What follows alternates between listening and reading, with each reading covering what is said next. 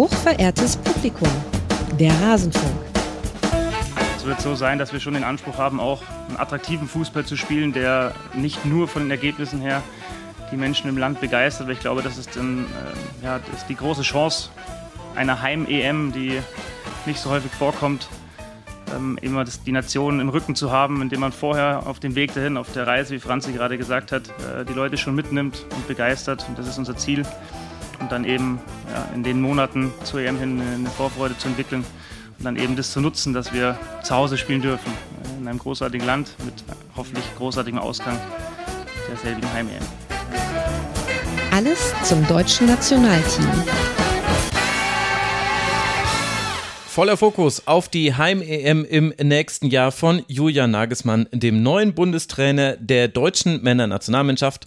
Und damit hallo und herzlich willkommen hier im Rasenfunk, wo wir über genau die ersten Spiele dieser Mannschaft sprechen wollen und über die ersten Erkenntnisse, die man vielleicht gewinnen konnte aus dieser so umstrittenen USA-Reise, die jetzt hinter uns liegt. Ich freue mich sehr, dass ich nicht alleine darüber sprechen muss, sondern dass ich zwei fantastische Gäste hier begrüßen darf. Zum einen Caroline Kipper. Hallo Caro, schön, dass du mal wieder da bist. Hi in die Runde. Ich freue mich, dass ich da bin und bin gespannt, wie ihr so unsere zwei USA-Spiele bewertet. Kann das sein, bist du heute Nacht als einzige von uns dreien aufgestanden für das Mexiko-Spiel? Hast du es live gesehen? Ja, also ich habe äh, mich maximal blöd angestellt. Ich wollte es live gucken, weil ich nicht wusste, ähm, ob ich es nachgucken kann. Ich habe keinen Fernseher und kann es nicht aufzeichnen und muss es deswegen im Stream gucken. Mhm. Und habe dann halt so um halb zwei dann auch mal gesehen, dass es heute Morgen um neun Uhr nochmal läuft und es auch sofort hochgeladen ähm, wird. Dann bin ich ohne Not einfach lange wach geblieben. Ach, guck mal, das mit der Wiederholung, das wusste ich auch gar nicht. Ich habe es mir einfach aufgezeichnet und habe mich auf Y-Scout verlassen im Zweifelsfall. Äh, zweiter Gast hier ist äh, Martin Rafet und er hat dieses Spiel nicht nur gesehen, nein, er hat sich noch auf irgendwelchen Wegen, über die wir auf gar keinen Fall sprechen wollen, Aha. da irgendwie äh, das, die Taktikkamera zugeholt. Hallo Martin, schön, dass du hier bist. Selbstverständlich, äh, standesgemäß sozusagen. Ja, schön, dass ich hier sein darf. Äh, Könntest du denn überhaupt noch Spiel. Spiele gucken, wo du nicht den Taktikblick hast? Ja, ich gucke ich guck nicht so viel mit Taktikkamera. Äh, ähm, relativ ungewöhnlich eigentlich eher. Ähm, ist aber tatsächlich ein bisschen angenehmer. Ich hatte, ich hatte lustigerweise beim USA-Spiel beide Kameras mir mhm. runtergeladen mhm. und ähm, äh, hatte überlegt, ich gucke mir das mal gleichzeitig auf zwei Kameras an, aber habe dann eigentlich nur die, Taktik, äh, die Taktikkamera geguckt. Wundere mich ehrlich gesagt, dass das nicht so übertragen wird. Das ist schon angenehmer zu gucken und man sieht eigentlich nicht unbedingt weniger von den Spielern und so. Also ja, wenn man eine also gute hat. Es gibt auch welche, wo man dann, wo die so weit weg ist, wo man dann wirklich permanent das ganze Feld sieht, das sieht man dann nichts mehr so. Aber wenn das gut justiert ist, dass man wirklich einfach nur alle Spieler im Bild hat, dann hat man da mit einem, mit einem guten Winkel, ist das wirklich ganz geil. Also bei den beiden Übertragungen, da war jetzt ja sowieso ja. bildtechnisch nicht so viel zu holen. Oh ja, also gerade in Hartford war das eine sehr interessante Pam Kameraperspektive, aber alle, die sich darüber beschweren, haben wirklich noch nie Frauenfußball geguckt. Da, das ist quasi der Endgegner, wenn es darum geht, irgendwas. Oder Fußball aus den 70ern. Ja, gut, klar. Aber da gab es ja noch weniger zu analysieren. So drei Spieler auf dem Bild sieht. Aber da war es ja immerhin noch Manndeckung in der Regel. Da hast du auch nicht so viel verpasst hinten ja.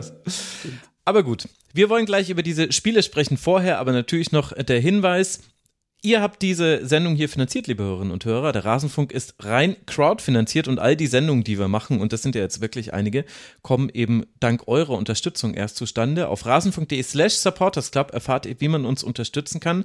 Auf kiosk.rasenfunk.de könnt ihr euch mit schickem Merch eindecken. Hoodies, Mützen. Wir sind sehr herbstlastig, ist mir jetzt aufgefallen. Also eigentlich die perfekte Zeit, um bei uns zu shoppen. Und in dieser Folge danke ich Lukas1912, Lorenz Adlung, herzliche Grüße und dem sogenannten bekannten Fan. Sie alle unterstützen uns nicht nur, sondern haben sich auch registriert. Und deswegen konnte ich Ihnen jetzt hier an dieser Stelle danken. rasenfunk.de slash supportersclub. Danke für euren Support. Ende des Werbeblocks und Beginn der Spielanalyse. Das erste Spiel unter Bundestrainer Julian Nagelsmann.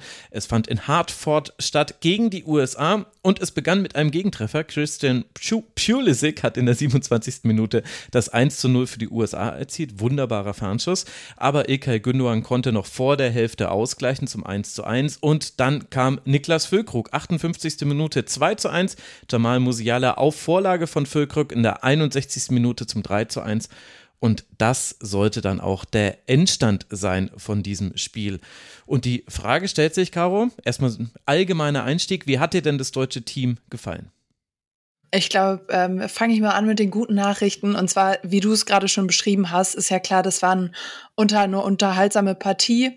Die Tore sind eher so nach Einzelaktionen gefallen, die drei deutschen Tore. Aber das heißt natürlich auch Einzelaktionen, oft glanzvolle Momente. Gerade das 3 zu 1 von Musiala, vielleicht können wir da später nochmal drauf eingehen. Das hat sehr, sehr viel Spaß gemacht ähm, beim Zuschauen. Es gab ein paar Schwächen auch im Spiel. Ähm, dass zum Beispiel bei Bällen in die Tiefe von den USA ähm, und der beste Mann auf dem Platz war der deutsche Kapitän, ähm, ganz klar.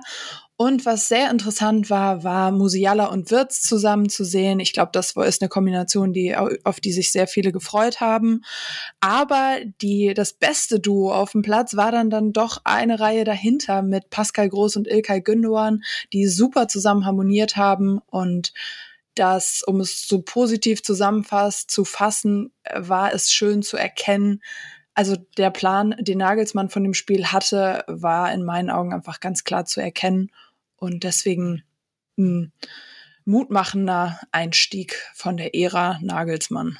Mhm. Da wollen wir jetzt gleich mal ins Detail reingehen, aber kurz für alle diejenigen, die die Ausstellung nicht mehr im Kopf haben. Also, wir hatten Mats Hummels neben Antonio Rüdiger in der Innenverteidigung, Robin Gosens als Linkverteidiger, Jonathan Tah als Rechtsverteidiger und dann in Abwesenheit des erkrankten Josua Kimmich, Pascal Groß neben Ilkay Gündoğan auf der Doppelsechs, Florian Wirtz und Jamal Musiala mit Leroy Sané in der vorderen Reihe und noch Niklas Füllkrug mit dazu, so eine Mischung aus 4-2-3-1, manchmal war es auch ein 4-2-2-2, aber gerade die Flexibilität macht das vielleicht aus. Martin, wie hat dir denn dieses Spiel und vielleicht auch diese Aufstellung gefallen? Ähm, ziemlich gut insgesamt. Also von der Aufstellung her, von der Herangehensweise war es das, was ich am für wahrscheinlichsten gehalten habe, dass man Sané auf rechts ähm, breit lässt und dann auf der anderen Seite Gosens hochschiebt. Und dann wird aus einem 4-4-2 in der Defensive in nach vorne so ein 3-2-4-1. Ähm, war einigermaßen erwartungsgemäß. Ich fand's vielleicht noch ein bisschen zu, vielleicht ein bisschen zu erwartungsgemäß, sage ich mal, ein bisschen zu basic, in, in dem Sinne, dass du dann halt schon sehr symmetrisch gespielt hast mit dieser Box in, im Zentrum, ne? Also Gündogan groß so auf einer Höhe und dann die beiden Zähne auch so ein bisschen auf einer Höhe. Und äh, was mir, was mir noch ein bisschen gefehlt hat, war ähm, dass, dass Wirtz und Musiala auch ins, ins Zusammenspiel kommen, sind auch beide, haben sich dann eher auf die Seite äh, äh, orientiert. Was ganz interessant war, dass Füllkrug so eine extrem asymmetrische Rolle gespielt hat, also war super auf die linke Seite geschoben.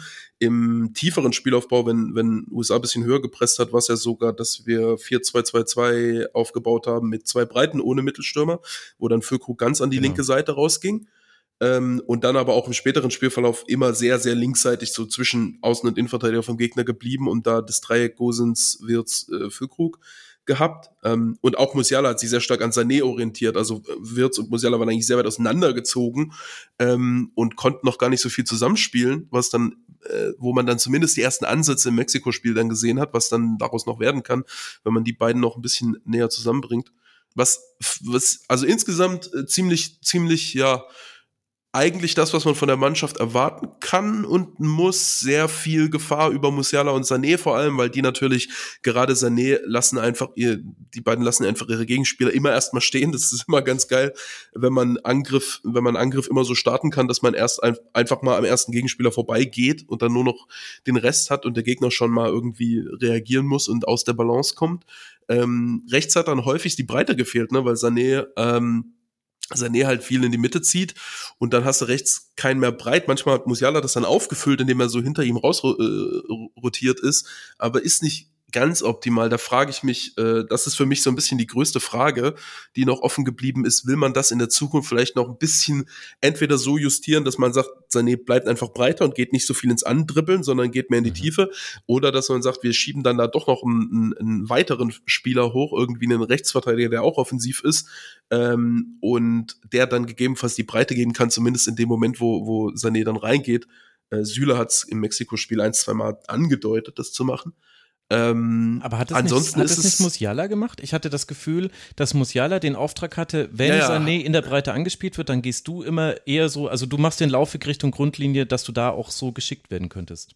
Ja, genau. Also ja, den, den Laufweg hat er die ganze Zeit gemacht, aber der Gegner ist da, wird dann tendenziell einfach passiv, schiebt zu, fällt ein bisschen zurück und dann, du hast dann niemanden mehr, den du breit auf rechts anspielen kannst, ne? Ach so, Weil Musiala okay. dann Mhm. meistens auch so ein bisschen innen ist. Ja, ja ähm, okay. deshalb, wenn, wenn man in dem Moment dann noch eine breite Anspielstation hat, dann hast du halt logischerweise ein weniger in der Absicherung. Dann hast du nur noch vier Mann Absicherung statt fünf Mann, was äh, äh, viele Trainer versuchen zu vermeiden, wobei Nagelsmann nicht ganz so radikal wie andere Trainer. Ähm, aber ich kann mir schon vorstellen, dass das in, in der Konstellation nochmal den entscheidenden Punch geben könnte. Ähm, wenn dann zum Beispiel Jonas Hoffmann irgendwie dann nochmal ähm, da breit überlaufen könnte, die, die beiden, während die zusammen da im Halbraum agieren. Das wäre schon ähm, zumindest vielleicht auch, wenn man hinten liegt, nochmal eine ganz gute Option, um dann nochmal zusätzlich Druck vorne reinzubekommen. Weil so war es dann schon so, dass der, dass, dass die Gegner das dann einigermaßen zumindest, also die USA konnte das einigermaßen auffangen, indem sie dann einfach passiv geblieben sind, sich im Strafraumzentrum irgendwie zu, zusammengezogen haben. Das erste Tor war ja dann auch so ein bisschen, dass Sané dann einfach weiterläuft und, ähm, und dann er mit Gündogan sich da irgendwie so ganz komisch durchstolpern. Ähm, und so ist jetzt, stand jetzt, glaube ich, ein bisschen die Spielanlage, dass es so die, drauf hinauslaufen wird, dass man, der Gegner kann sich halt relativ, also man zwingt den Gegner dazu, ganz eng am Strafraum zu stehen und dann versucht man da irgendwie durchzukommen. Ähm, ja, Ja, sagt, der Spielansatz ist ihm ein bisschen zu simpel und dann erzählt er erstmal zehn Minuten über den Spielansatz und es steckt ganz, ganz viel drin. Caro, du kannst da ansetzen, wo du möchtest. Ja, ähm, ich würde einfach ansetzen bei den Problemen auf der rechten Seite, die du angesprochen hast, ähm, weil ich finde, das rührt schon daher, dass im USA-Spiel einfach Jonathan Tah nicht die optimale Lösung als ähm, Rechtsverteidiger war. Ähm, da hat, hat man, ja, das war sowohl äh, defensiv Unsicherheiten zu spüren, aber eben auch beim Spielaufbau über Jonathan Tah ging da nicht so nicht so viel. Ich weiß nicht, wie ihr das seht, ob ihr auch sagt, es geht eigentlich da los, ähm, weil das das große Problem des deutschen Spiels ist, haben wir jetzt, glaube ich, noch gar nicht so klar benannt, dass es wirklich immer noch die Abwehrreihe ist Mhm. und dass sich da natürlich auch im ersten Spiel jetzt nichts groß geändert hat. Und da ist für mich so symptomatisch, nee, das ist jetzt gemein mit symptomatisch, aber am negativsten rausgestochen ist für mich Jonathan Tah auf rechts und ähm, was ihr gerade erläutert habt, wo es eher um vorne ging, ist mein Eindruck, dass es da, da auch schon losgeht. Ja, ich glaube, also über Defensive, glaube ich, müssen wir noch mal ausführlicher sprechen, auf jeden Fall. Offensiv, glaube ich, hat das jetzt, also natürlich, wenn du da jemanden hast, der noch einen besseren Spielaufbau hat als Tar, Süle hat es im zweiten Spiel, da hat man schon ähm, ein bisschen einen Unterschied gemerkt. Äh, aber das, das Hauptding ist, glaube ich, also wir, wir sind ja auf Sané gekommen, wir sind ja auf Musiala gekommen, da rechts normalerweise irgendwie, meistens über Groß. Ähm, und äh, das, das, das Hauptding ist, dass, dass Tars Rolle dann natürlich ist, hinten zu bleiben in dem, in dem Dreieraufbau. Und dann kann er da nicht die Breite geben. Ne? Also das ist dann nicht dem Spieler zuzuschreiben, sondern einfach der, der, der taktischen Ausrichtung, dass einfach kein Spieler da ist, der eine Position hat, um da breit nochmal hinter, hinter Sané äh, tief zu gehen. Aber ja, ich finde auch auf jeden Fall Tar äh, nicht top, aber das, da werden wir uns wahrscheinlich auch dran gewöhnen müssen, dass äh, die Rechtsverteidigerposition einfach wahrscheinlich nicht top besetzt wird. Außer man stellt dann doch wieder Kimmich dahin und sagt, okay, Groß gefällt uns so gut auf der Doppel-6, dass das, das wäre einfach dann Kimmich als Rechtsverteidiger, der, der dann sehr, seine Rolle ein bisschen anpassen könnte. Das wäre dann ganz interessant. Da kann man entweder in diesen 3-2-Aufbau gehen, den man jetzt macht, oder in 2-3 oder man macht 2-2 und Kimmich geht dann doch höher. Ähm, das wäre dann nochmal noch mal interessant zu sehen, aber ich vermute, es wird eher auf Kimmich Gündogan rauslaufen, weil Groß dann doch hier und da zumindest ein paar kleine Schwächen hatte. Ja. Ich würde da gar keine Prognose abgeben, weil es war schon, es war schon sehr gut. Also es war schon, es hat Spaß gemacht und Groß ist einfach durch diesen offensiven Fußball, den er einfach sehr beherrscht, durch ähm, durch seinen Verein, passt er in dieses System Nagelsmann und in die Spielidee Nagelsmann doch schon sehr gut rein. Und deswegen würde ich nicht pauschal sagen, dass, wenn Kimmich wieder fit ist, dass er die sechs auf jeden Fall wiederkriegt. Ähm, ich finde das sehr interessant, was du gesagt hast mit dem Rechtsverteidiger. Und das, das habe ich mir auch überlegt, weil Ähm, es ist so ein bisschen, Gündogan war ja auch immer viel in der Kritik in der Nationalmannschaft. Und das war einfach ein Spiel, dieses USA-Spiel, wo er richtig zu seinen Stärken gekommen ist und wo er der Beste, der Kapitän, der beste Spieler auf dem Platz war, enorm wichtig fürs deutsche Spiel. Und da hat auch Pascal Groß seinen Anteil daran, in dem Zusammenspiel, weil ja, sie einfach sehr, sehr gut harmoniert haben in verschiedensten Aktionen.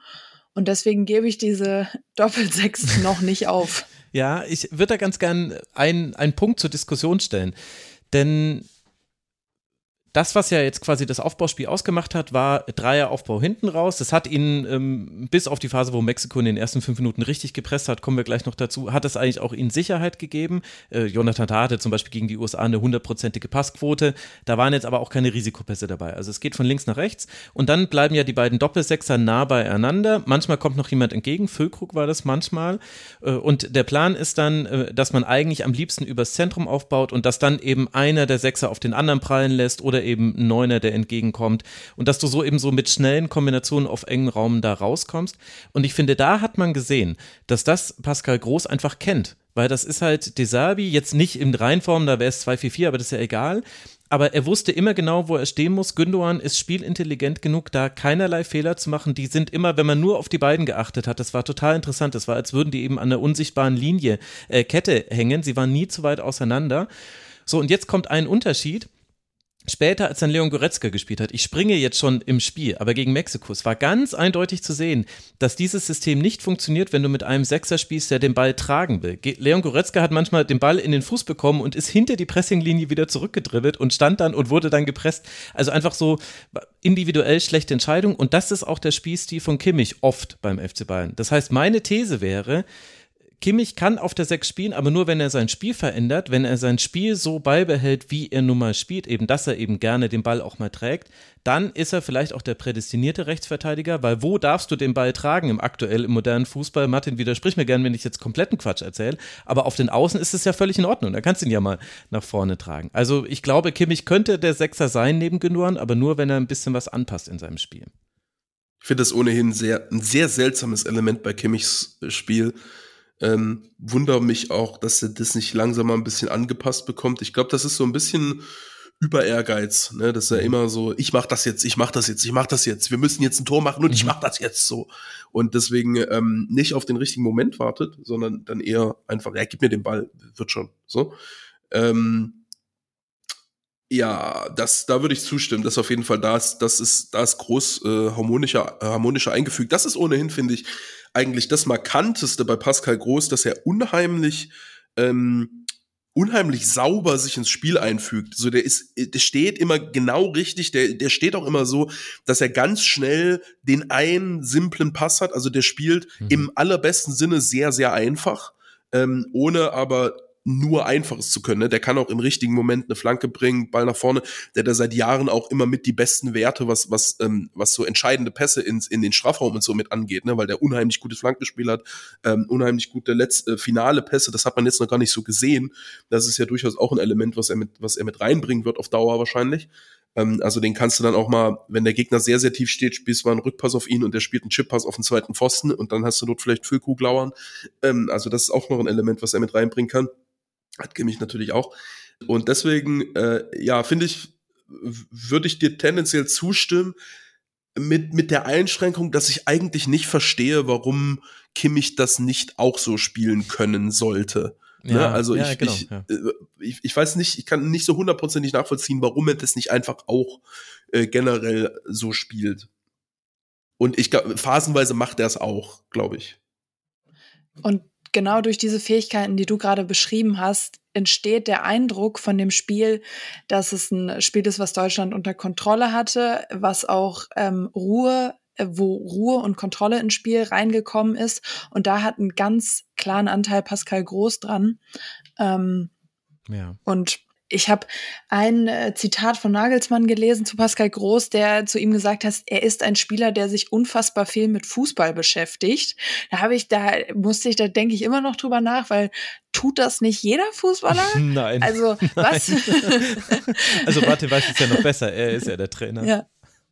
Ähm, ja, und eben dieses Ruhegefühl von Pascal Groß kommt auch dadurch, dass er wieder viele Gegenspieler gebunden hat, ähm, mutig spielt, gute, gut im Gegenpressing ist und sich äh, schlau im Raum bewegt. Gut, das habt ihr gerade schon ausgeführt, aber genau dadurch kommt so ein, wird so ein Eindruck von Spielkontrolle und Ruhe vermittelt.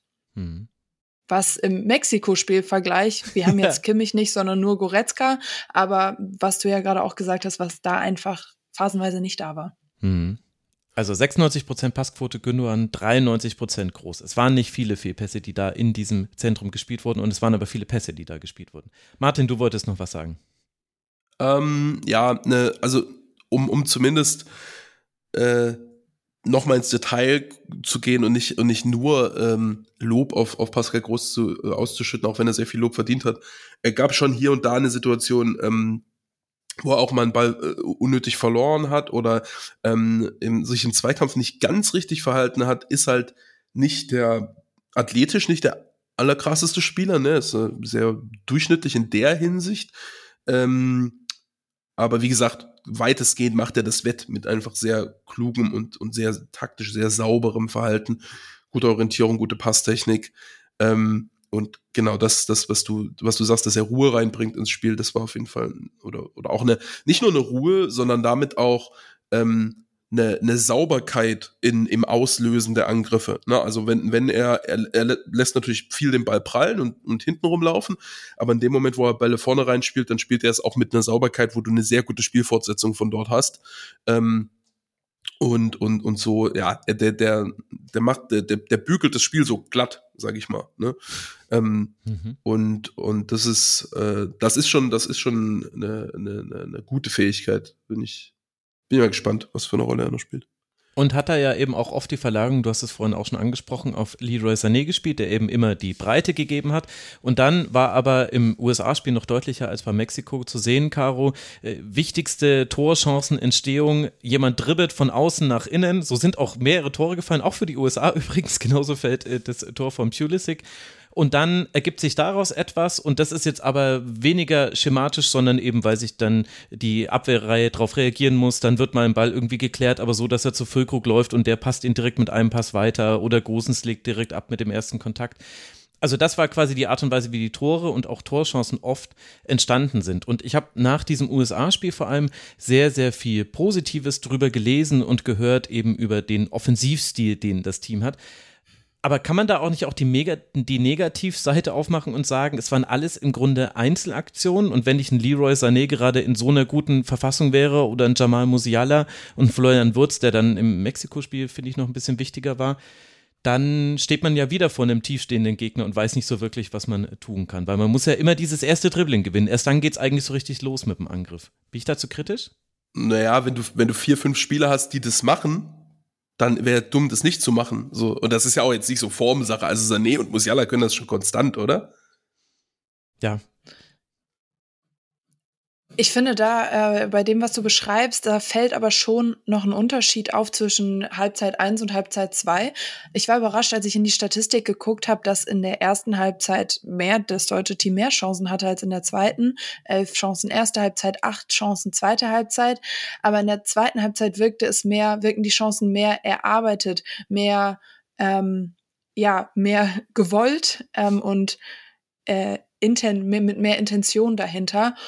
Und das ist vielleicht dann so, was du auch sagst, ein Unterschied zwischen erster und zweiter Halbzeit und auch der Grund, warum dann das Spiel gewonnen wurde, dass ähm, die Angriffe ähm, ja intentionaler gewirkt haben, wobei eben auch so Aktionen drin waren. Ich weiß nicht, ob ihr euch an die Szene erinnert von Gündogan, der schnappt da den Ball im Angriff USA weg und rennt einmal durchs Zentrum komplett durch, einmal komplett nach vorne. Dann äh, findet er auch Füllkrug, der so auf halb links unterwegs ist, aber Matt Turner hat dann die kurze Ecke, weil Füllkrug äh, auf die kurze Ecke zielt. Und das ist schon, das sind schon überraschende Szenen gewesen. Das hat dann auch einerseits klar mit individueller Klasse zu tun, aber andererseits auch mit dem Gegner, der mhm. da auf dem mhm. Feld stand. Ähm, und ja. Ja, war, mhm. ist ein guter Punkt. Das war in der 49. Minute die Szene. Da hat man schon gesehen, äh, nach Ballgewinn war oft das Zentrum offen bei, bei den USA. Und äh, da gab es ja auch eine ganze Reihe von Konter, die zum Teil dann gar nicht so gut ausgespielt wurden, wo es noch äh, Optimierungsbedarf gäbe, aber insgesamt offensive drei Tore, dann Niklas Füllkrug, der, den Julian Nagelsmann vielleicht um seinen Ex-Arbeitgeber zu treuen spielen lässt wie Harry Kane, also zieht eben immer wieder raus aus dem, aus dem Zentrum, lässt prallen und dann geht er rein. Da hat er gegen Mexiko noch eine ganz äh, gute Szene gehabt, über die wir bestimmt noch sprechen. Das war alles die Offensive, aber noch kurz dann jetzt abschließend dann nochmal ein paar Worte zur Defensive, weil man hat hier wieder Gegentore kassiert und man hatte auch wieder, Martin, da so ein paar Probleme, die alt sind. Also es ist jetzt nicht alles, oh Wunder, durch Handauflegen weg im deutschen Spiel. Was sind denn da deiner Meinung nach die Hauptthemen, die das deutsche Team noch angehen müsste? Ähm, eins vorne weggeschickt, dass es, glaube ich, schon auch Jetlag-Effekte geben kann in so einem, in so einem mhm. Spiel, ne? Also, dass ähm, hier und da die Laufbereitschaft vielleicht nicht ganz so groß wäre, wie wenn sie, wie, wie sie jetzt bei einer perfekt vorbereiteten Heim-EM hoffentlich sein wird. Aber es gab auf jeden Fall ein paar Situationen, vor allem am Flügel, wo dann ähm, Offensivspieler sich nicht optimal mit hinten einsch äh, einschalten. Also ähm, Musiala Wirtz, Sané haben alle gut mitgemacht, äh, Müller und Füllkrug ja sowieso im Pressing, aber äh, wenn es dann darum ging, im richtigen Moment dann nochmal zehn Meter nach hinten zu fallen, um Raum zu schließen in der Flügelverteidigung. Das, äh, das haben sie dann ab und zu ein bisschen verpennt. Wird's zum Beispiel beim zweiten Tor von Mexiko, wo der Rechtsverteidiger von Mexiko einfach diagonal andribbeln kann in den Raum, den Wirtz eigentlich schließen könnte, ähm, wo Wirtz dann ein bisschen zu spät dran ist und dann in, in der Abwehrreihe einfach, das, die Abwehrreihe ist halt nicht Weltklasse. Die machen halt immer mal wieder so kleinere Fehlerchen. Ähm, Groß und Gündogan auch beides Spieler, die äh, defensiv zwar ähm, ganz gut sind, aber natürlich auch nicht def defensiv nicht Weltklasse sind, ähm, die dann ab und zu mal so ein bisschen falsch stehen, ein bisschen einen Schritt, einen kleinen Schritt zu spät sind und so weiter. Ähm, und ja, also am, am, am eindrücklichsten fand ich das eigentlich, und das gilt für alle Verteidiger, dass alle Verteidiger Szenen hatten, wo sie einfach ein bisschen ein bisschen lasch sind, ein bisschen falsch stehen, ein bisschen zu spät mit dem Gegner mitgehen. Rüdiger beim ersten Tor von Mexiko zum Beispiel. Das ist schwer zu verteidigen, weil der Gegner erst hinter ihm steht, dann mit Tempo vor ihm kommt. Das kann man schwer aufnehmen. So, wenn das perfekt gespielt wird, dann kriegt man es auch nicht verteidigt. Aber normalerweise müsste er, bevor er, bevor der Gegner losrennt, schon enger an ihm dran sein. Und dann muss er, wenn er losrennt, schneller reagieren. Ne? Also er macht da einfach das, das, was er machen muss, in 50 Prozent zu langsam eigentlich.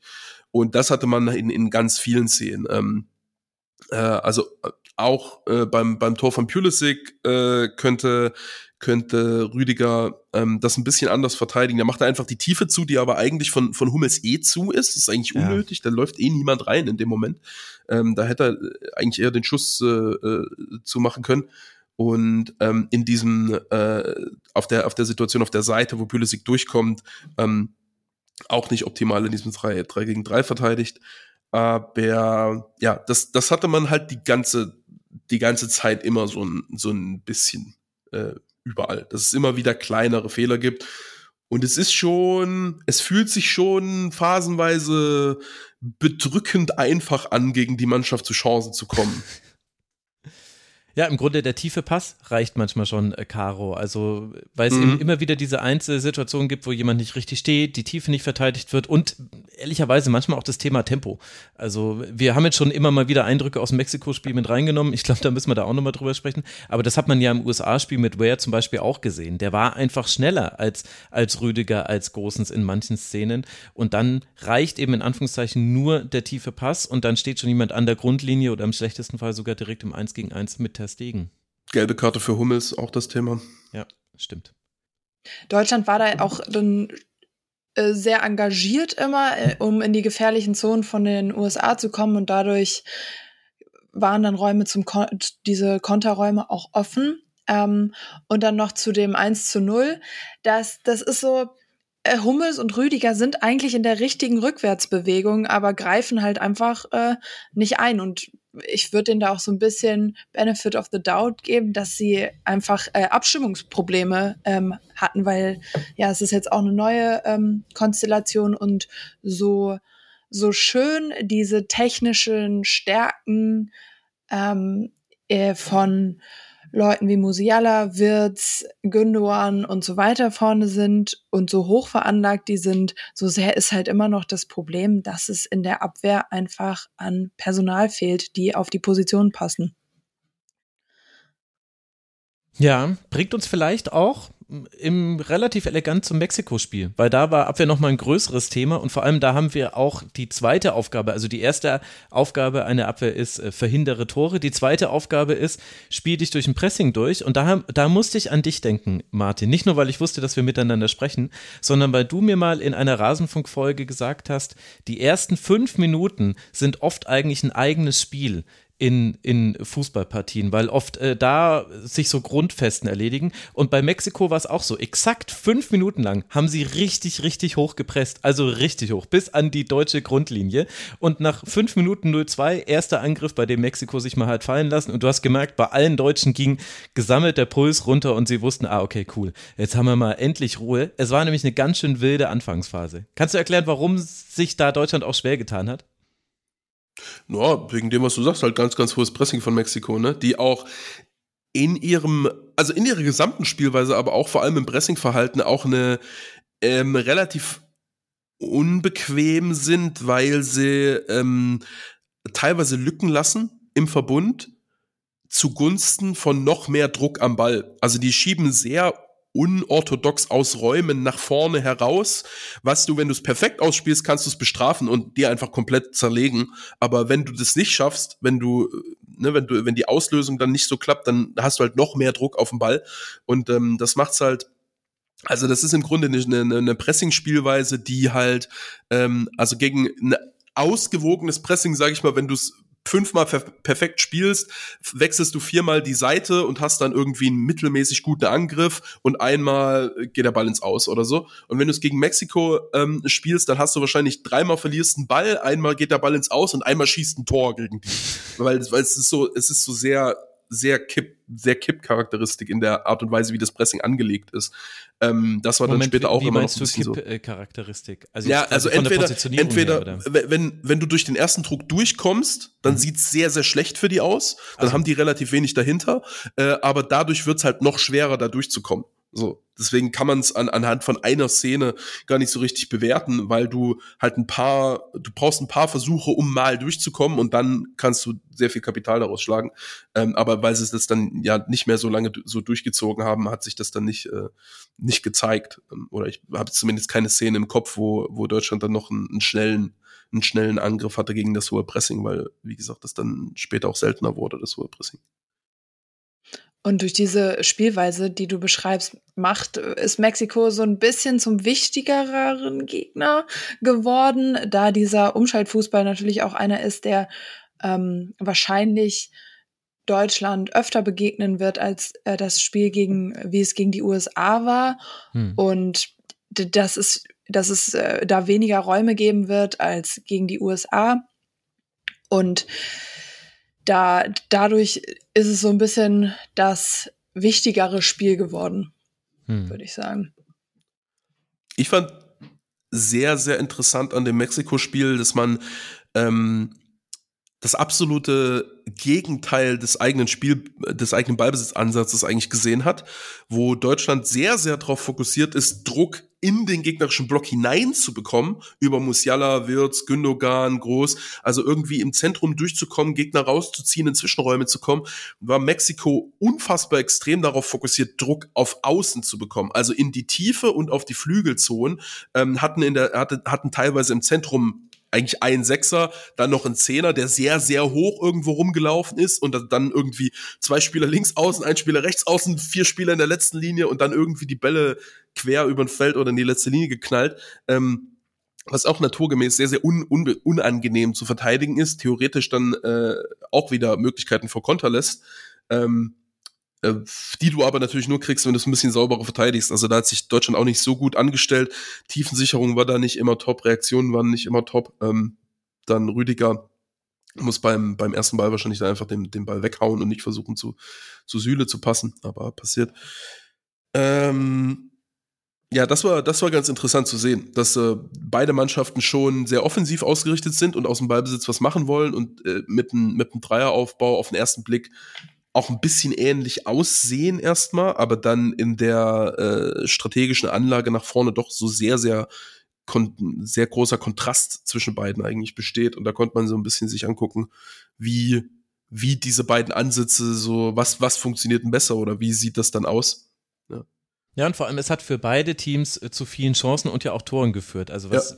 hier vielleicht noch kurz der Spielfilm, also von den Aufstellungen her hat sich verändert, dass äh, Süle für äh, auf der rechten äh, Seite gespielt hat. Äh, dafür ist Jonathan Tah neben Antonio Rüdiger in die Innenverteidigung gewechselt und ansonsten ist alles gleich geblieben. Ach nee, Thomas Müller noch für Niklas Füllkrug in der ersten Hälfte und in der zweiten Hälfte wurde das dann zurückgedreht. Auch Leon Goretzka hat man in der zweiten Hälfte gesehen und der Spielfilm war wie folgt. Antonio Rüdiger trifft nach einer verlängerten Ecke von Robin Gosens. Das war die eine Eckball-Variante, die immer gemacht wurde. Nee, es gab noch eine zweite. Das war die langer Ball auf Würz, der dann querliegt und damit fast einen Konter für Mexiko äh, einleitet. Deswegen haben wir die nicht nochmal gesehen. Aber diese Eckball-Variante, Sané schlägt auf Gosens und der verlängert, die haben wir drei oder viermal sogar gesehen und einmal hat es zum Tor geführt.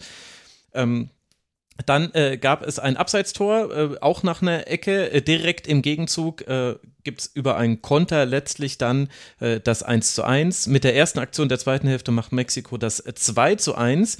Äh, Antuna ist zweimal entscheidend beteiligt. Einmal macht er das Tor, einmal bereitet er es vor. Niklas Füllkrug kann dann allerdings ausgleichen bei einem äh, Pass, bei dem er bei einem Angriff, bei dem er selbst eigentlich die entscheidende Rolle spielt. Äh, Niklas Süle, der vorher bei den beiden Gegentreffern nicht optimal aussah, der war derjenige, der da den linienbrechenden Pass auf Füllkrug spielt. Der lässt dann raus auf Sané klatschen und geht direkt tief in den äh, Strafraum rein. Es wird dann ein bisschen zufällig, dass der Ball direkt bei ihm landet, aber so ist dann das 2 zu 2 erzielt worden.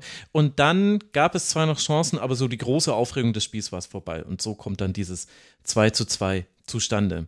Caro, wir haben jetzt schon so ein bisschen mit der Defensive angefangen, dieses Spiel zu erklären. Was hast, hat dir eine der beiden Innenverteidigerpaarungen besser gefallen? Beziehungsweise eigentlich sind es ja drei Innenverteidiger. Also dadurch, dass man diesen Dreieraufbau hat und Deutschland mehr Ballbesitz hatte als die Gegner in beiden Spielen, hat man ja eigentlich häufiger die Mitball als die gegen den Ball-Situationen gesehen. Aber wir hatten eben einmal Jonathan Tah und Antonio Rüdiger und einmal Matsumis und Antonio Rüdiger. Was ist dein Favorit Oh, ähm, also mein Favorit wäre erstmal, wenn äh, sich da ein klarer Favorit herauskristallisieren würde und wir nicht wieder in ein absolutes schwindelerregendes Rotationskarussell hineinraten, geraten.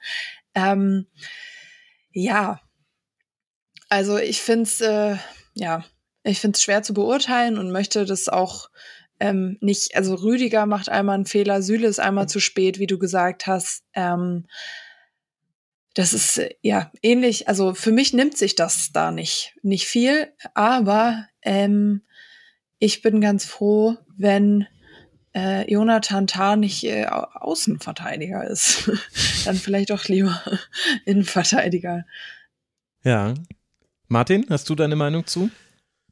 Ähm, ich glaube, wenn du einen Dreieraufbau hast und Hummels dann die mittlere Position spielt, äh, brauchst du ihn eigentlich nicht aufstellen, weil ähm, er von da nicht so viel machen kann. Also er hat ja wahnsinnig viele Akzente setzen können gegen die USA.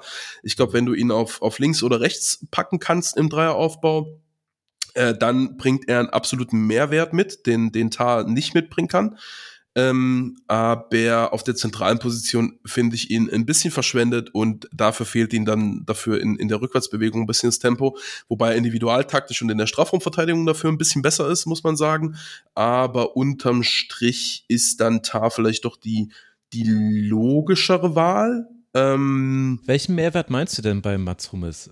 Ja, wie, also, er, wie er Bälle nach vorne bringt, ne? Also okay. Meinst du damit auch lange Pässe? Weil die haben sie ja ganz ja. deutlich vermieden jetzt im Aufbau. Ja, ja.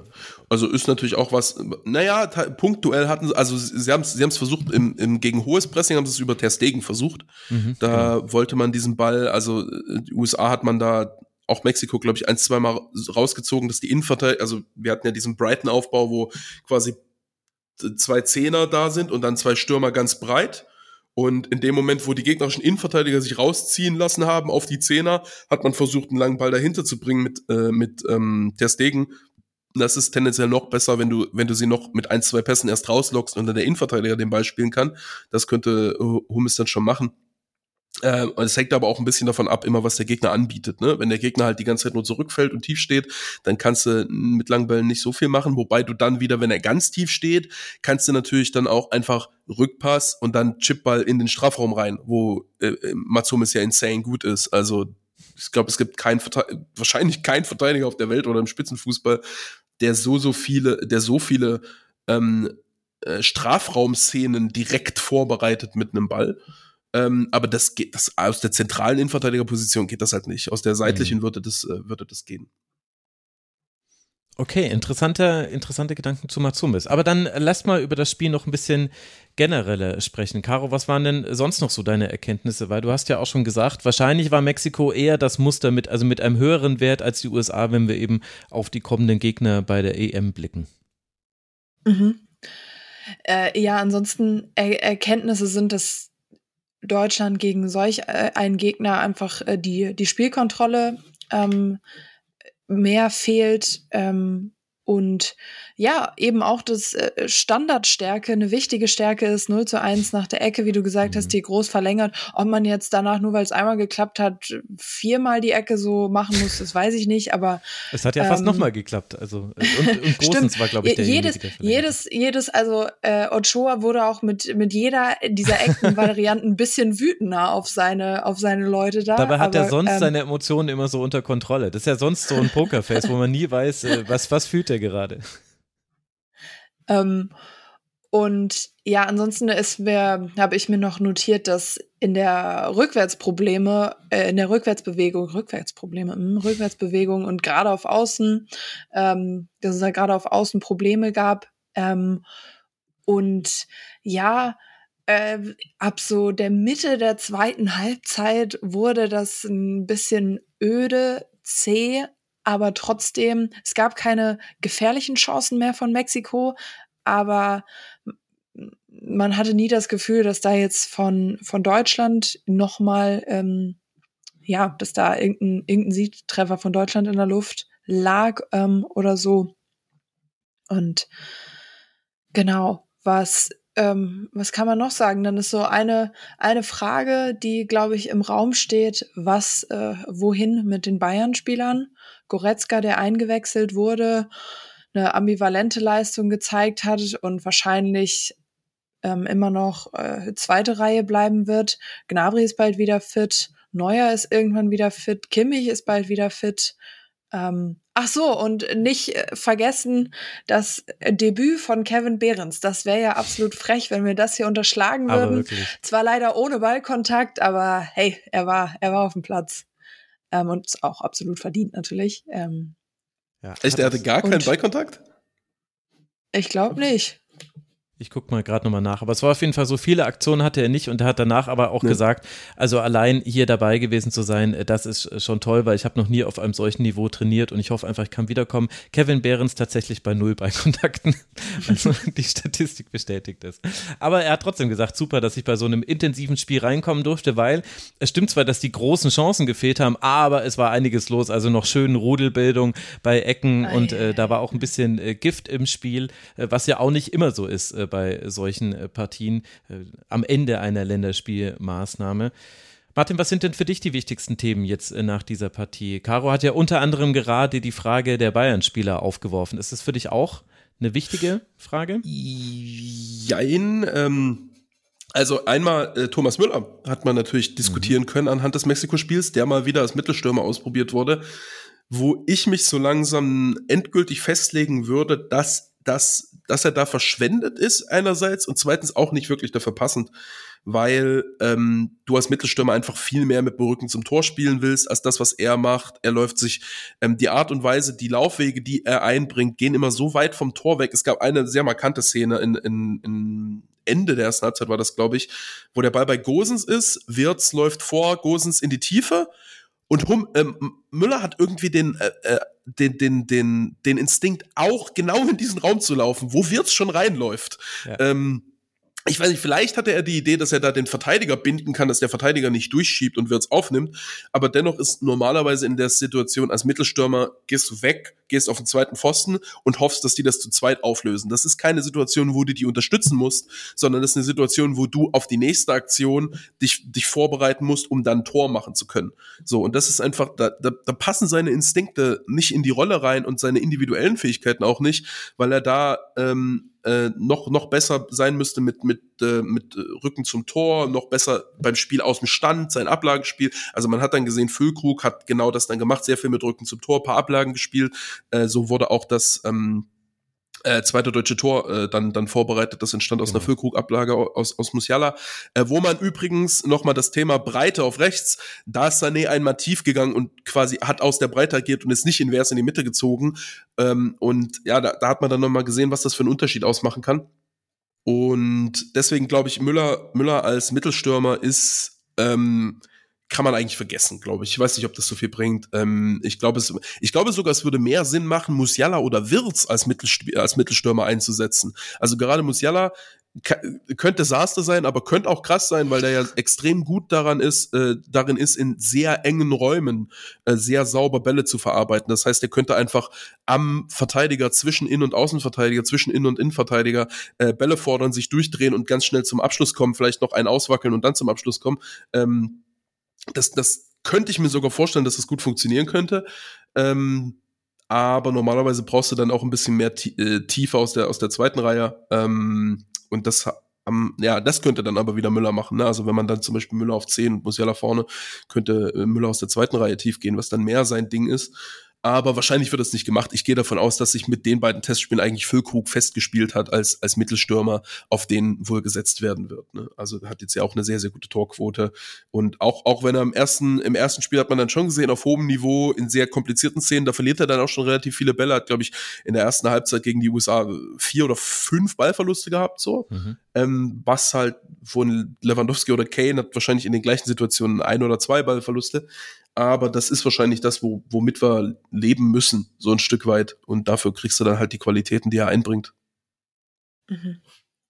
Das glaube ich auch, weil das signalisiert ja auch die Nominierung und auch die Einwechslung von Kevin Behrens. Wenn du noch einen zweiten Niklas Füllkrug mitholst, also jetzt vereinfacht gesprochen, dann gibst du ja damit das Signal, ich möchte immer mit einem Niklas Füllkrug äh, spielen und äh, wenn der ausfällt oder wir ihn auswechseln müssen, dann habe ich jetzt noch einen zweiten mit dabei mit Kevin Behrens. Also ich glaube, Niklas Füllkrug wird jetzt ein fester Bestandteil sein und Caro, Martin hat ja die Torquote erwähnt. Ich glaube, neun Tore aus elf Spielen sind es. Also die Gerd Müller-Vergleiche sind nur noch eine Frage von wenigen Länderspielen dann rechtfertigt sich das ja auch. Ja, ähm, einfach mal, einfach mal hoffen, dass äh, Niklas Füllkrug äh, gesund bleibt.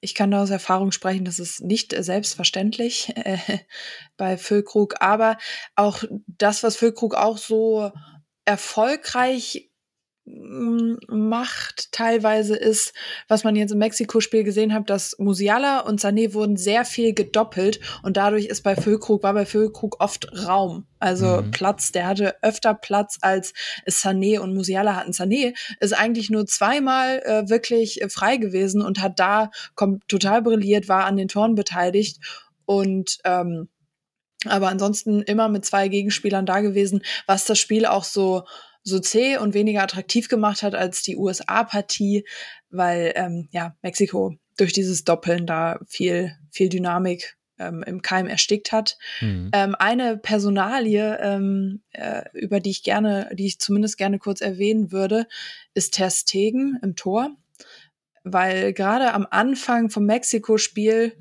da ähm, musste ich ein paar Mal schlucken, weil er schon riskante Aktion hat und immer noch unsouveräner im Tor wirkt in der Nationalmannschaft, als es Testegen tun sollte. Ähm, das müssen wir jetzt auch nicht vertiefen, aber es ist so ein, ein Detail, was mir aufgefallen ist, was jetzt in den beiden Spielen nicht zum Verhängnis geworden ist, aber in Zukunft vielleicht noch werden kann, könnte. Ja, gab ja. eine Szene, wo er den Fehlpass auf Rüdiger spielt, genau. äh, wo man dann auch ein bisschen so das Problem gesehen hat, äh, da, mit der Eingespieltheit aus dem, aus dem Verein. Das glaube ich bei Barca, wenn er, also er spielt den Pass so einen, einen, halben Meter vor Rüdiger, so dass Rüdiger, wenn er, wenn Rüdiger in die Vorwärtsbewegung geht, kriegt er den Ball relativ einfach, aber Rüdiger hat in diesem Moment noch den Effekt, dass er nach hinten geht, um mehr Raum zu bekommen. Ähm, und das ist, äh, das ist wahrscheinlich bei Barcelona anders. Da wird der Verteidiger halt aktiver den Ball fordern und aktiver, okay, gib mir den Ball hier, ich spiele den dann durch. Und Rüdiger ist so, nee, wir spielen auf Nummer sicher, ich gehe weiter nach hinten, spiele mit dem Ball in Fuß. Ähm, und das sind dann so, so Mini-Details, die halt in der Nationalmannschaft dann automatisch auch ein bisschen auftreten, glaube ich. Ähm, und äh, die halt einen super großen Effekt haben können, dummerweise. Ne? Das ist auch ein bisschen aus Trainerperspektive ein bisschen unangenehm, dass du wegen sowas dann halt auch mal schnell ein Spiel verlieren kannst. Ähm, was ja was ist, was, ja, so ein Detail, Detail, Detail. Naja. Hm. Ähm, ich würde gerne noch zum Mexiko-Spiel nochmal aufgreifen, das Thema, was ich beim USA-Spiel schon kurz angesprochen habe dass ähm, das Musiala-Wirtz-Pärchen, äh, Nagelsmann ja. wurde nach dem USA-Spiel auch schon auf Pärchenbildung angesprochen und hat äh, die beiden herausgehoben und ich habe auch beim Spiegel einen Artikel geschrieben, der, dessen Grundthese war, Nagelsmann plus Musiala plus Wirtz gleich unstoppable Offensive, basically. ähm, ah, jetzt, jetzt, jetzt falle ich wieder in die Anglizismen, die sollen wir nicht nehmen. Ähm, Entschuldigung. Ähm, weil, wenn man die beiden gemeinsam auf engem Raum einsetzt, sind die halt nicht vom Ball zu trennen. Ne? Also sind sie alleine schon kaum, aber dann in der, in der Kombination des Wirts, in der Positionierung, Entscheidung, Ballverarbeitung perfekt ist und Musiala dann noch diesen, diesen Dribble, ähm, diesen Dribble-Moment mit reinbringt, äh, müssen die halt, wenn die, wenn die einmal aufeinander abgestimmt sind und auch in die Interaktion zusammenkommen, sind die halt unfassbar glaube ich. Und das haben wir jetzt zumindest in dem Mexiko-Spiel zwei, dreimal angedeutet gesehen. Gab eine Szene, wo die ein, wo die ein Sechser von Mexiko dreimal ausspielen. also Wirtz, Wirtz spielt eine Ablage auf Musiala, der geht am Sechser vorbei, spielt dann wieder auf Wirtz und der geht nochmal am Sechser vorbei. Der läuft nur Kreisel. Ähm, äh, das ist natürlich jetzt äh, in, spezifisch in der Situationsdynamik gewesen, war jetzt nicht so unheimlich effektiv. Aber was, was daraus entstand, war, dass, dass Mexiko darauf reagiert, indem sie sich super eng zusammenziehen müssen, super tief zurückfallen und dann stehen auf einmal fünf, sechs Spieler verteidigen quasi Wirtz und Musiala und da, dahinter steht nur noch, auf der gesamten rechten Hälfte steht nur noch ein Spieler gegen Sané und auf der linken Hälfte nur noch ein Spieler gegen Gosens und alles andere von Mexiko ist super zusammengezogen. Ne, also das heißt, wenn, du musst eigentlich, um Wirtz und Musiala verteidigen, zu verteidigen, musst du so eng verteidigen, dass du die Flügel völlig öffnen musst. Ähm, oder wenn du die Flügel auch noch ein bisschen kontrollieren musst, dann haben die beiden eigentlich so viel Platz, dass sie sich immer durchspielen können. Mhm. Also ich glaube, dieses, äh, dieses äh, Duo muss man schon ähm, möglichst auch in der Interaktion miteinander einsetzen. Äh, wie gesagt, ist auch nicht so schlecht, wenn man sagt, Wirtz macht's links und Musiala macht's rechts und wir können wechselnd über beide Seiten angreifen und rechts haben wir noch Sané und links haben wir Gosens und, und Füllkrug noch dazu und Gündogan. Aber ich glaube, äh, wenn man es schafft, die beiden zusammen in den gleichen Raum zu bekommen und, äh, und Sané dann als, als ähm, Gegenpol, der dann in der Einzelaktion noch vorbeigehen kann nach einem schnellen Wechsel, ich glaube, das ist, das ist noch gefährlicher. Und ich glaube, das, das wird der hoffentlich der Fokus sein der Mannschaft in der, in der Zukunft. Ja, mein Gefühl war so ein bisschen, dass äh, im USA-Spiel vor allem es noch so war, dass vor allem Groß quasi der war, der auffüllen sollte und eben Wirtz deswegen nicht so oft äh, im Raum mit Musiala stand. So. Und du hast es eben Sané, Musiala und eben immer wieder Groß, der dann noch nach vorne gerückt ist, aber auch relativ zurückhaltend, würde ich sagen. Also hinten raus, als es dann 3-1 stand, da hat das dann ein bisschen offensiver gemacht. Und äh, im Mexiko-Spiel habe ich das jetzt dann so aber nicht mehr gesehen. Vielleicht auch, weil man mit Niklas Süle auch nochmal einen anderen Ansatz wählen wollte oder vielleicht auch, weil man eben diesen Flügelfokus von Mexiko ja kannte. Also du wusstest ja, was passiert, wenn wir den Ball verlieren. Mexiko spielt in tief. Und zwar auch oft auf die Flügel. Du hast es ja vorhin schon beschrieben. Und das, das, deswegen auch es eben so war, dass da weniger dann aus dem Zentrum kam und dann eher Würz rübergeschoben hat. Ich fand allerdings, dass das Problem dann auch schon erkennbar war, denn Gosens war dann manchmal, also aus dem Spiel ist zu viel gesagt, weil er wäre anspielbar gewesen und er hat auch viel probiert. Aber es gab eben Phasen, in denen hat eigentlich sein Flügel dann keine Rolle mehr gespielt. Und ich finde, Gosens tendiert dann dazu, dann in die Mitte zu ziehen. Also der, der denkt sich nicht geil, ich bin hier isoliert, ich krieg den Ball in fünf Stationen und dann geht's richtig ab, sondern er denkt sich, Mann, ich will doch auch mitmachen, ich gehe ein bisschen nach innen, dann bin ich auch anspielbar das war so ein, also. Der, der will dann Tiefe geben, glaube ich. Also der ja? denkt halt, okay, die spielen das jetzt da aus und dann können sie mich direkt tief schicken. Also der ist ja, immer okay, sehr viel, der, der sehr, sehr mhm. viel Zug zum Tor. Mhm. Ähm, was, ja, in manchen Situationen sehr, sehr gut ist, in manchen Situationen nicht die beste Wahl. Er hatte, er hatte in dem, in dem Spiel zwei, dreimal Situationen, wo er zu früh in die Tiefe gegangen ist, so. Da muss er, das ist auch ein bisschen eingespielt hat, glaube ich. Aber ja, ich, ich würde Gosens übrigens nochmal lobend hervorheben. Gerade im Mexiko-Spiel hat er mir auch mit seinen Aktionen am Ball sehr, sehr gut gefallen. Hat er eigentlich sehr souverän, immer in relativ komplizierten Drucksituationen den richtigen Pass gefunden, immer den Ball noch auf Würz bekommen. Ähm, ist natürlich auch nicht so unheimlich schwer, weil Wirtz dir halt jede Situation auflöst. Das heißt, du gibst ihm einfach den Ball in den Fuß und ist gut. Ähm, aber äh, gibt auch Spieler, die mit sowas mehr Probleme hätten als er. Also das hat er, das hat, das hat mir ganz, ganz imponiert eigentlich, wie er es gespielt hat. Warum nur habe ich das Gefühl, dass du ein Florian Wirtz-Fan bist? Ich weiß es nicht. Es kommt so ganz subtil zwischen den Zeilen raus. Also das neue das objektiv der beste. Fu Gut, ich sag nichts. Objektiv der ähm, beste Fußballer, der. Ja, das muss man noch sehen. Das ist die Frage. okay. Aber ich finde, ich, ich, hatte ich es im letzten Rasenfunk schon, schon gesagt über Wirtz. Also ich finde ja, dass der wirklich es gibt, es gibt so Fußballer, von denen lernt man was übers Spiel. So, wenn man Busquets zuguckt eine Halbzeit lang, dann weiß man sehr, sehr viel darüber, wie man Sechser spielen muss.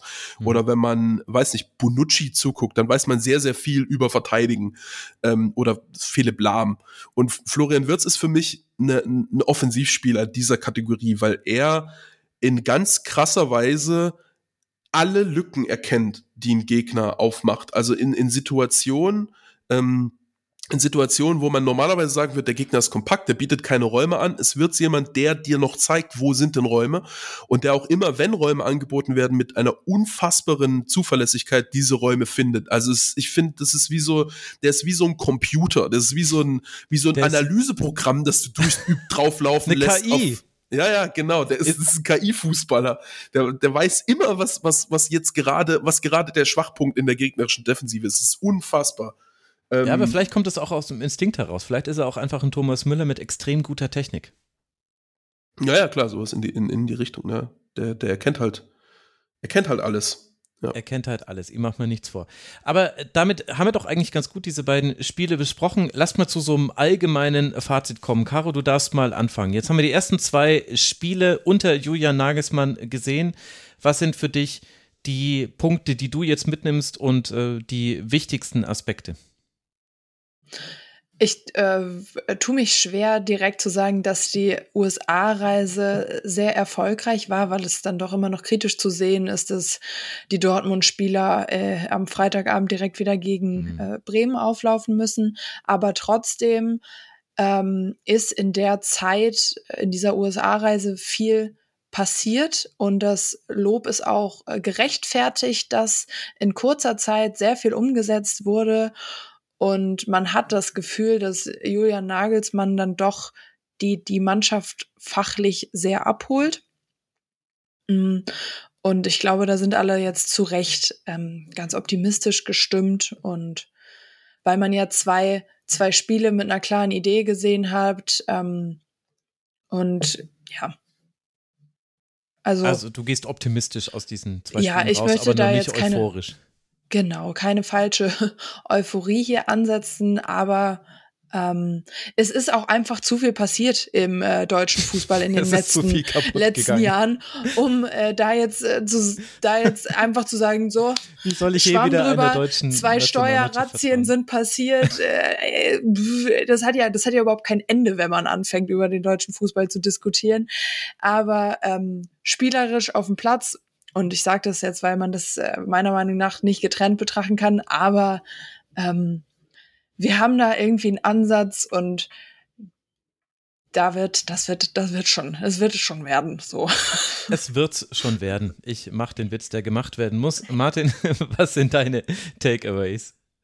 Ähm, ja, Nagelsmann macht, was zu erwarten war und ähm, wie zu erwarten ist auch, wird wahrscheinlich die Defensive nicht unheimlich viel stabiler werden bis zur EM. Deswegen erwarte ich eigentlich zur EM eine Mannschaft, die ähnlich ist der deutschen Nationalmannschaft bei der WM, ähm, wo die WM ja deutlich besser war, als sie gemeinhin dann im Nachhinein äh, aufgefasst wurde. Da hatte man schon ein bisschen Pech.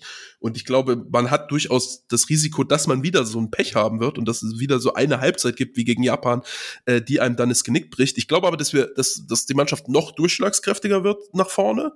ähm, weil Musiala eben noch mal anderthalb Jahre mehr Erfahrung äh, drinne hat, weil Wirtz noch dazukommt, weil äh, Füllkrug spielt und sich dann auch eingespielt hat in dieser Mannschaft wahrscheinlich. Ähm, und dass man vielleicht dann über diese offensiven Aspekte äh, die Defensive vielleicht noch ein bisschen mehr kaschieren kann, weil man noch ein bisschen konstanter Druck machen kann. Und ich glaube auch, dass Nagelsmann ähm, zumindest, also ich glaube, dass Nagels, also was ja, was ja ein bisschen kurios ist, ist, dass Nagelsmann im Grunde den gleichen Fußball spielen lässt wie Flick mit der Mannschaft. Ähm, aber ich glaube, Nagelsmann ist in, den, ist in bestimmten Details noch ein bisschen besser und er ist vor allem, glaube ich, ne, ein ganzes Stück besser in ähm, äh, Anpassungen im Spiel. Deswegen glaube ich, dass wenn man in so eine Halbzeit reinläuft, wo es nicht läuft, wo, wo Sachen nicht so, nicht so gut äh, aussehen, dass er wahrscheinlich tendenziell die Maßnahmen finden wird, um die Mannschaft wieder zurück ins Spiel zu bekommen. Und ähm, deswegen glaube ich, dass, dass es eine Mannschaft sein wird in den nächsten Monaten und bei der EM, die unheimlich viel Offensivpotenzial hat, die sehr viel Druck machen wird, die sehr auch phasenweise, wenn der Gegner dann sehr passiv wird, sehr dominant spielen kann. Und dann muss man eben gucken, ob die Tore, die sich auch Chancen rausspielen wird, immer wahrscheinlich.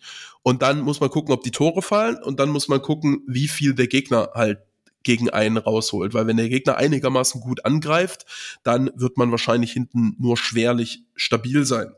Ähm, aber vielleicht kommt da dann in der EM-Vorbereitung nochmal hier eine oder andere Sache, die man dann noch äh, in, in puncto Kompaktheit noch drauflegt. Mal sehen. Genau, vielleicht verlassen wir das Rotationskarussell ja doch in der Defensive, ja. wie Karus gesagt hat. Wir müssen ja bis dahin auch erstmal die Gruppengegner rausfinden und so weiter. Also Gemach, Gemach. Aber immerhin haben sich jetzt äh, schon manche Länder qualifiziert und da möchte ich ganz herzlich Stefan aus unserer Rasenfunk-Community grüßen und Guido Burgstaller.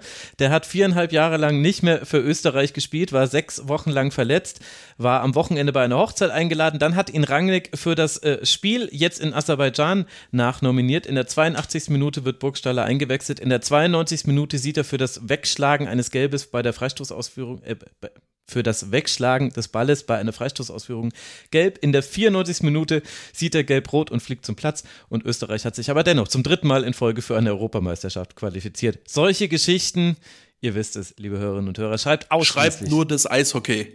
Genau, ausschließlich. Und das Eishockey war ja unter anderem auch der Grund, warum das Mexiko-Spiel 15 Minuten verspätet losging in Philadelphia.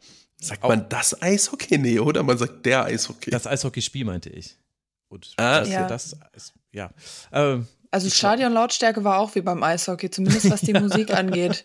Ihr könnt äh, von mir nicht erwarten, dass ich irgendwas vom Spiel mitkriege, äh, wenn im Hintergrund laut Pepas tönt. Ja, das war schon. Äh, insgesamt war es auch, ich bin auch froh, dass sich niemand verletzt hat, weil dann hätten wir auf jeden Fall auch drüber gesprochen, dass dann Naturrasen auf Kunstrasen verlegt worden war in dem Spiel. Und der Naturrasen, der geht ja jetzt wieder runter, weil da ja die Eagles dann bald wieder spielen werden. Also immer, das geht schon mal, aber es soll sehr weich gewesen sein und äh, es war auch anscheinend halbwegs so fixiert. Also man hat da keine großen Rasenfladen rauskommen sehen. Aber etwas speziell war es dann vielleicht doch. Das sind jetzt aber wirklich. Hashtag Rasenfunk. Hashtag Rasenfunk, Martin hat verstanden. Ihr zwei, ich danke euch sehr, sehr herzlich. Das hat große Freude gemacht. Herzlichen Dank an Martin Rafe. Danke dir. Sehr gerne. Guido Burgstaller hatte übrigens vier Ballkontakte. Na, siehste? Na, siehste? Aber da kann Kevin Behrens wird wahrscheinlich trotzdem mit seinem Debüt zufriedener sein als jetzt Guido ja. mit seiner Rückkehr. Nehme ich mal an. Also herzlichen Dank dir, Martin, und herzlichen Dank an Caroline Kipper. Danke dir, liebe Caro. Danke euch. Und euch, lieben Hörerinnen und Hörern, danke für eure Aufmerksamkeit. Unterstützt den Rasenfunk und schaut, schaut euch um auf rasenfunk.de, was für Folgen noch erscheinen. Und wenn ihr eine Lesung besuchen wollt, auf der ich aus meinem Buch lese, in Dresden am 23. Oktober und in Würzburg am 2. November sind die nächsten Termine. Wird auch in den Shownotes verlinkt. Und in München lese ich auch nochmal, das dann aber später im November.